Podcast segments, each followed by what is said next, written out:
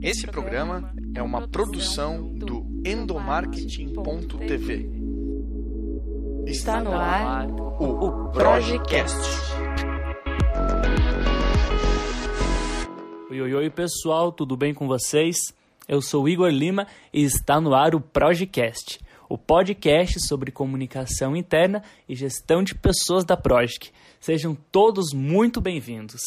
Bem, no episódio de hoje, pessoal, eu vou ter um super convidado para conversar com a gente sobre comunicação interna em um cenário que, se eu não me engano, não foi falado até hoje aqui nos nossos episódios do podcast.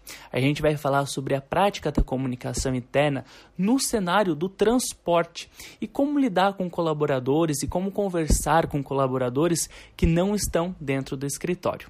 Bem, e o meu convidado, quero dar as boas-vindas para ele, é Gabriel Rocha. Ele é jornalista e comunicador interno da MRS Logística, uma empresa que administra uma malha ferroviária e tem aí vários, centenas de colaboradores. E Gabriel vai contar para a gente como que funciona a comunicação interna na empresa. Antes da gente começar o bate-papo, eu quero lembrar que essa conversa está sendo gravada de modo remoto, aí seguindo as orientações da OMS em relação à prevenção do Covid-19 e assim a gente garante não só a nossa saúde, como também a saúde do nosso convidado aqui dentro do podcast. Gabriel, Seja muito bem-vindo, muito obrigado por participar aqui do nosso programa. E para dar o start aí na nossa conversa, eu queria que você contasse um pouquinho sobre a sua formação profissional e também falasse sobre a cultura e o cenário aí da MRS Logística. Oi, Igor, eu que agradeço. É um prazer, uma honra estar participando aqui do podcast. Muito obrigado pelo convite aí. Falando um pouco sobre a minha formação, eu sou formado em jornalismo, né? Fiz faculdade de comunicação social aqui na Universidade Federal de Juiz de Fora, onde eu moro até hoje. Sou nascido aqui também, é, Minas Gerais, para quem não conhece. É, logo quando eu entrei na faculdade, eu procurei buscar alguns estágios, né, para me capacitar. E aí, desde o segundo período que eu pude passar por algumas assessorias de comunicação, né, e tive o contato aí com assessoria de imprensa, com comunicação interna, é, três desses estágios foram em hospitais e na Secretaria de Saúde aqui da cidade, então tiveram relações aí com a área de saúde, mas eu tive a oportunidade também de fazer um estágio no, na redação mesmo, né, no jornalismo diário, num jornal que tinha aqui na época, um jornal pequeno da cidade, mas de muita qualidade, e eu aprendi muito, né, eu aprendi muito nesse jornal, é, era uma, uma jornada lá de de rotina diária mesmo, de jornalismo diário, né? Uma correria danada para fechar a edição e publicar no dia seguinte. Então foi um grande aprendizado. Depois disso eu entrei na MRS Logística, né? A empresa que eu estou até hoje e comecei a trabalhar com comunicação interna, uma coisa que eu não tinha explorado tanto nos primeiros estágios, apesar de ter tido um contato. E aí, nesse estágio, é que eu me apaixonei pela área, né? E vi a quantidade de contribuição que uma área de, de comunicação pode dar para a gestão da empresa, né? Para os resultados da empresa, para o engajamento dos colaboradores e tal. E isso me despertou muito interesse. E a partir daí, quando eu formei, né, eu fui efetivado na empresa e busquei capacitação além da faculdade, né? Fui procurar uma pós-graduação lá no Rio de Janeiro, né, na capital mesmo, na Universidade Veiga de Almeida, que é bastante conhecida lá no estado, e aí fiz um MBA em Comunicação Empresarial e Administração de Marketing, e aí assim que eu terminei, né, eu ia de 15 em 15 dias, aquela correria toda de viagem, mas valeu muito a pena e e aí depois quando eu terminei esse MBA, é, um anseio que eu tinha era conhecer mais sobre o, o mundo da administração mesmo, né? o mundo do, do, né, dos negócios, né? Porque a gente está numa empresa, né, diferente de uma redação, então a gente lida com várias áreas, precisa falar de vários assuntos ligados a projetos, ligados a é, eficiência em custos, a ciclos orçamentários e a gestão de pessoas, enfim, saúde, segurança. Então eu sentia muita falta de conhecer um pouco mais da realidade né, da, do funcionamento de uma empresa, assim, sob o ponto de vista de gestão. E aí eu fui procurar uma pós-graduação, né, e fiz a pós-graduação em administração de empresas na FGV, numa conveniada aqui em Juiz de Fora, e também pude aprender bastante lá, foi muito enriquecedor. Acho que é fundamental assim o, o jornalista que trabalha hoje em empresas, né, seja com assessoria de imprensa, seja com comunicação interna, ter essa visão um pouco mais de gestão porque isso contribui muito, agrega muito valor para as ações, né? É, acaba que isso repercute diretamente no, nos resultados da, da empresa, né? E na eficácia das ações que são, que são elaboradas pela equipe aí. Bom, na MRS, né, falando um pouquinho da empresa agora que eu trabalho, é uma empresa concessionária, né, ferrovia de carga, é, que opera em Minas, Rio e São Paulo. São cerca de 6 mil colaboradores próprios e uns 3 mil terceirizados, mais ou menos, né, de outras empresas contratadas. É, é uma empresa que pegou a concessão em 1996, né, e agora a gente está passando aí pelo processo de pedido antecipado de renovação da, dessa concessão. É, e é uma empresa, cara, que tem umas especificações muito, muito dif diferentes, assim, né? De, outras empresas têm também esse, esse cenário, mas é diferente de uma empresa, por exemplo, que é toda num prédio só. Né? Porque a gente tem diversos setores, né? Pode ser, uma, pode ser uma unidade que seja uma oficina, pode ser uma unidade que seja uma estação, pode ser uma unidade que seja um pátio ferroviário. E, e não só essa variação, mas a gente também tem atuação nos três estados. Então, essa cultura diferente dos estados também interfere e também é importante para que a gente tenha mapeado. É, né, isso no nosso radar aqui para poder trabalhar direcionado para cada abrangendo aí todas essas peculiaridades, né? É uma empresa super bacana, adoro trabalhar lá e sem dúvida ainda tem um bom caminho para percorrer lá. E para você, Gabriel, qual é o maior desafio de fazer comunicação interna no ramo do transporte? Eu acredito que você precise falar com vários colaboradores, tanto de escritório, mas também aqueles que estão desconectados, seja aí no trabalho em loco transportando, fazendo transporte, como também aqueles que não têm um computador por perto, estão nos barracões, enfim. Explica um pouquinho para gente sobre a dinâmica aí de, da comunicação interna da MRS Logística e qual que é o maior desafio aí para você como profissional da comunicação. Então, Igor, como eu comentei, né, já até acabei adiantando um pouco essa sua segunda pergunta, mas a MRS ela é uma, uma empresa né, que a gente tem, uma, além de atuação nos três estados, ela tem essa questão da pulverização das unidades. Né, é uma malha ferroviária que corta 105 municípios e a gente tem unidade em vários, vários desses, desses municípios. E e isso é, sem dúvida, o maior desafio nosso para a comunicação interna. Né? A gente, de um ano para cá, é, resolveu eliminar todos os veículos que fossem impressos ou físicos, né, digamos assim, e fomos, partimos para uma estratégia totalmente digital. Mas, independente disso, sem dúvida, o maior desafio de todos é conseguir fazer que a comunicação interna chegue mesmo, de fato, a todos esses colaboradores. Né? É um público muito grande, né, 6 mil pessoas e espalhadas aí em várias cidades. É, a gente tem, a gente conta muito com o apoio do, dos gestores da empresa, né, para ajudar nessa disseminação da, das informações, das mensagens estratégicas da empresa. Mas sem dúvida o maior desafio que a gente vive na comunicação interna da MRS hoje é conseguir fazer com que a mensagem chegue, né? Porque todo o alinhamento é muito bem feito, a gente tem processos definidos de de contato né, com as áreas estratégicas, a gente é bem próximo da diretoria da empresa, a gente que eu digo é a equipe né, da, de comunicação, a gente tem um contato bastante próximo com os gerentes gerais da empresa e também com os gerentes coordenadores, né, que são basicamente o corpo gestor da empresa, é, e, e, principalmente com os diretores. Então a gente consegue ter bastante acesso às mensagens estratégicas, é, a gente participa bastante das de algumas decisões. Então, é, acredito que alinhamento nem seja tanto o problema, né? um problema que é vivido por muita gente aí que trabalha com comunicação interna. No nosso caso, o grande desafio mesmo é fazer chegar, porque por mais que a gente tenha um mix diversificado de canais, que a gente explore diferentes formatos, né, audiovisual, só áudio, texto, foto, a gente tem esse desafio grande aí de sempre estar estudando, a gente costuma aplicar algumas pesquisas de comunicação interna para avaliar como é que está a favorabilidade desses canais, né, a percepção do, do, pessoal com relação às nossas mensagens, aos nossos canais, periodicidade, enfim, tudo isso para conseguir sempre é, fazer o melhor trabalho e fazer com que a comunicação chegue a todo esse público aí que a gente tem como desafio. E como que funciona o processo de engajamento entre empresa e funcionário por aí, Gabriel? Uh, quais que são os canais de comunicação interna que vocês utilizam na MRS Logística e como são pensadas as campanhas corporativas? Bom, vamos lá, vou começar falando um pouquinho sobre os canais, né? Adiantei também na pergunta anterior que a gente tem canais de vários formatos, que exploram né, vários formatos.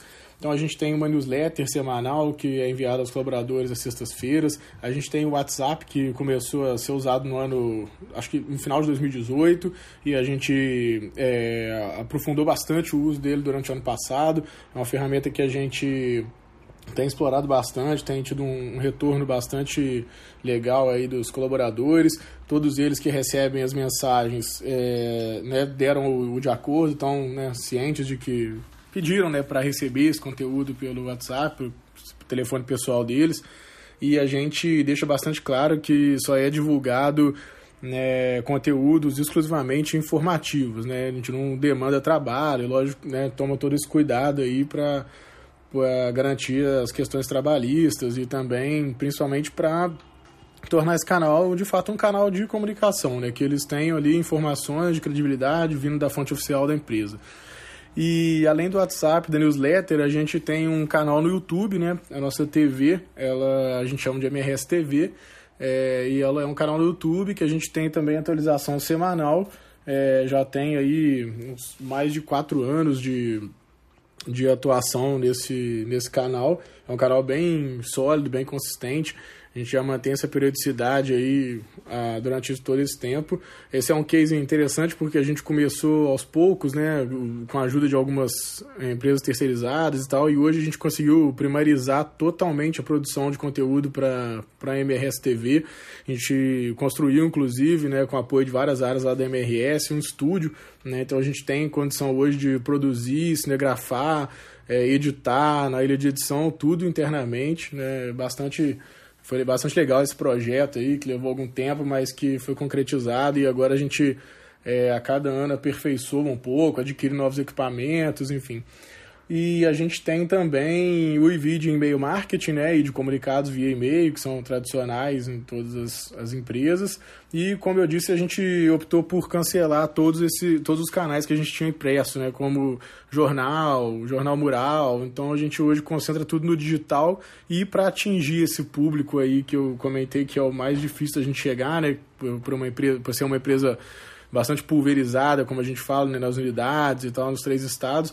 A gente usa bastante o WhatsApp e a gente tem, da mesma forma que a gente fez esse cadastro dos, dos colaboradores interessados em receber informação, a gente fez isso também por e-mail. Então a gente tem também uma base de dados de, que dispara eh, conteúdo exclusivamente informativo para uma base de e-mails pessoais dos colaboradores, né, aqueles que não têm o e-mail corporativo da empresa.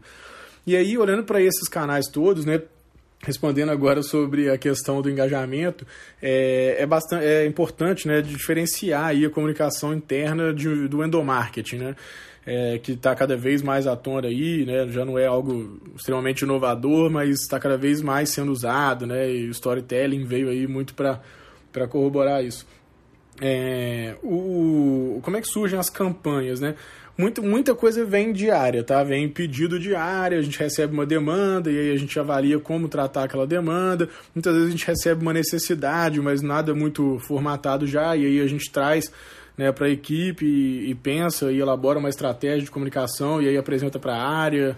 É, e a gente tem também algumas ações que a gente promove é, proativamente, né, que é justamente focada em engajamento e tal. A gente procura valorizar muito a questão do orgulho de ser ferroviário, né, o senso de pertencimento. Isso é uma coisa muito viva na, no, no universo ferroviário, né? Então a gente procura manter isso sempre à tona. E, e basicamente o processo de, de construção das campanhas né, de engajamento é, é esse, assim, em parte vem de alguma demanda, né, vem das áreas, né, a gente tem um contato muito forte com RH para isso, né, e com áreas de segurança, né, que é um valor muito forte na MRS também, e a gente tem também as ações que a gente né, procura promover aí proativamente para justamente fortalecer né, o engajamento e, e, gerar esse senso de pertencimento todo aí nos colaboradores, que a gente sabe que é fundamental hoje em dia para pela sustentabilidade do negócio. E Gabriel, existe uma história de campanha interna que você possa compartilhar com a gente que deu super certo, que você considera um grande case? Cara, a gente sempre teve uma atuação, né, um perfil de atuação muito voltado para eficiência lá na MRS, né? É sempre muito preocupado com custo, sempre muito preocupado com o esforço da equipe, até porque são sete pessoas né, para fazer a comunicação toda, interna e externa, né, para seis mil pessoas e mais todos os stakeholders que a gente tem externamente, comunidade, governo, e imprensa, enfim, redes sociais, né? A gente BRS está também presente em todas as redes sociais. Fica aqui o convite rapidinho para conhecer o nosso trabalho lá na, no Instagram, no Facebook, no LinkedIn. Só procurar por MRS Logística. No YouTube também, só colocar MRS Logística que vai conhecer a nossa MRS TV.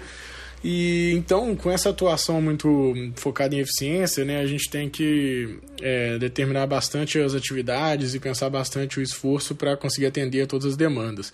E aí, com esse foco, é, a gente nunca, nunca foi uma uma, nossa atuação nunca foi muito daquele tipo de fazer ações com contratação de, de, de, de celebridades ou de impressão de vários cartazes para colar na empresa inteira, ou contratação de totem ou de stand para ações pontuais, enfim, é, distribuição de brindes em massa.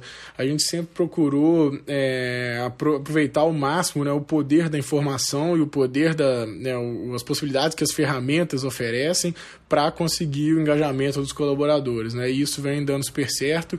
É, tem uma, uma campanha que eu posso citar aqui, né, que, que não teve nenhuma é, contratação extra também, mas que foi uma, uma campanha que deu muito certo, que foi a campanha focada no nosso direcionamento estratégico. E aí a gente criou páginas específicas na intranet, como se fosse um portal específico do direcionamento estratégico. Fizemos uma edição especial do jornal impresso que tinha que existia naquela época, né, toda focada no, nos objetivos, uma matéria para explicar com aspas né, do, do, das fontes responsáveis pelos, pelos processos, né, para explicar todos os objetivos. Fizemos uma série de vídeos né, que a gente chamou de Descomplicando a Estratégia, que era justamente com gestores explicando o que significava aquele objetivo estratégico específico. Fizemos matérias é, na newsletter, produção de conteúdo específico para WhatsApp. Enfim, criamos uma identidade visual né, para a campanha, em parceria com a, com a nossa agência que a gente tem de design contratada. Né, é a única, único contratado hoje que a gente tem fixo aí, externo à nossa equipe.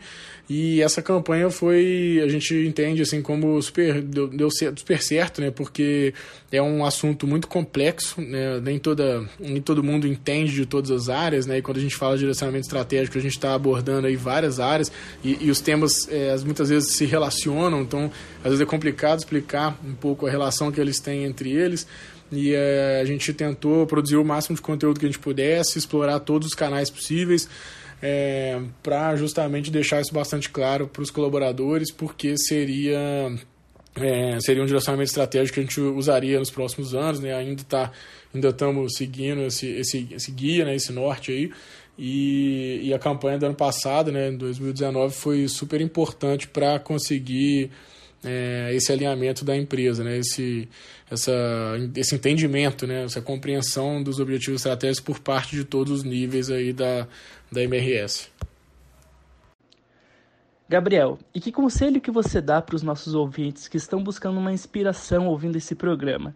Como fazer uma comunicação assertiva e que atinja a todos?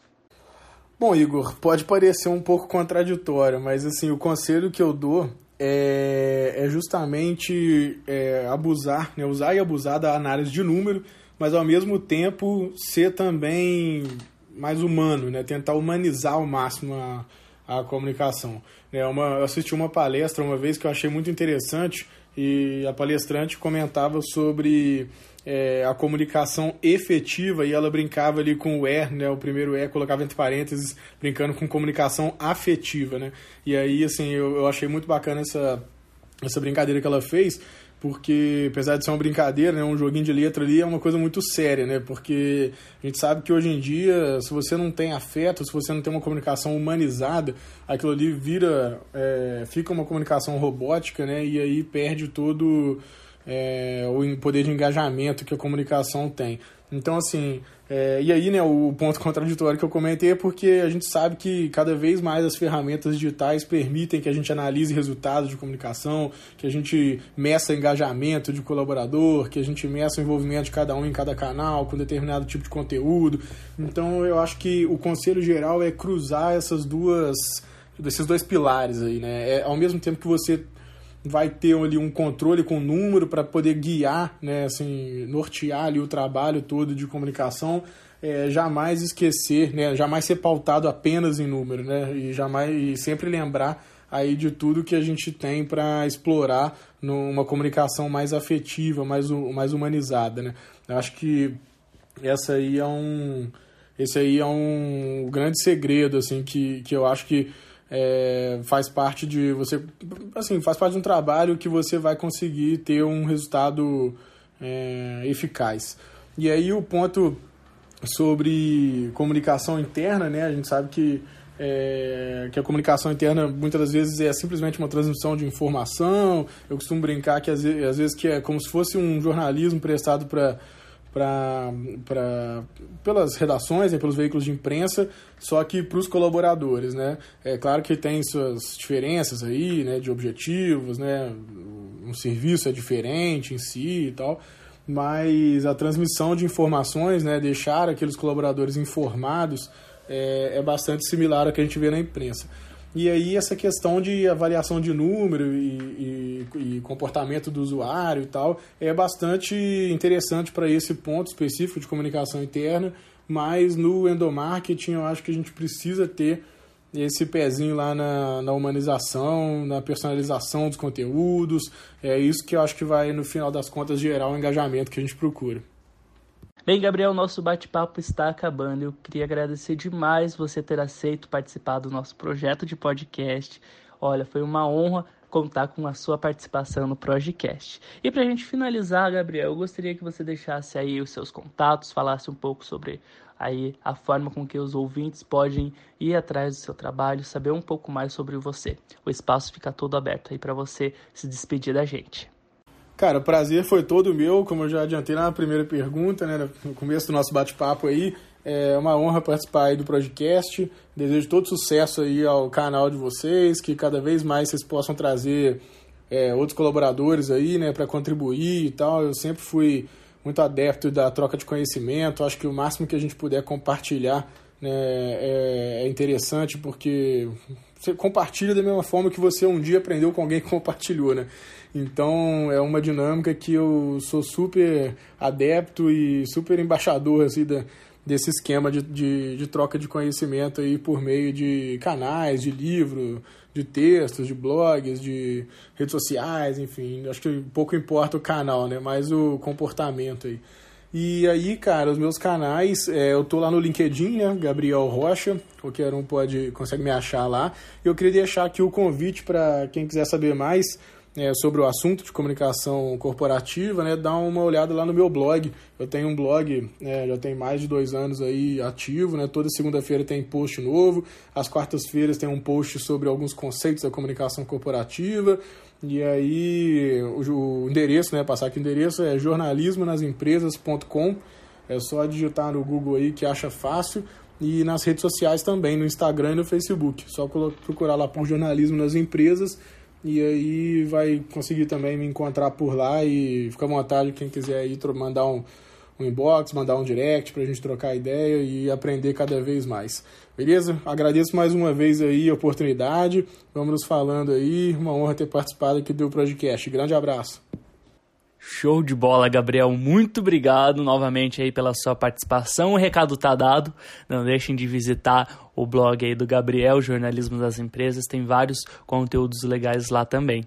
Assim como também tem outros conteúdos relacionados à prática de comunicação interna e gestão de pessoas no nosso blog. O endereço você já conhece. Se não conhece, eu conto para você agora www.endomarketing.tv. Conhecimento nunca é demais, né, gente? Então tem aí dois blogs, super duas dicas para você seguir. A gente volta a se encontrar na semana que vem em um novo episódio aqui no Projecast. Fechou?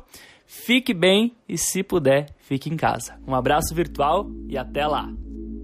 Você ouviu o Projecast.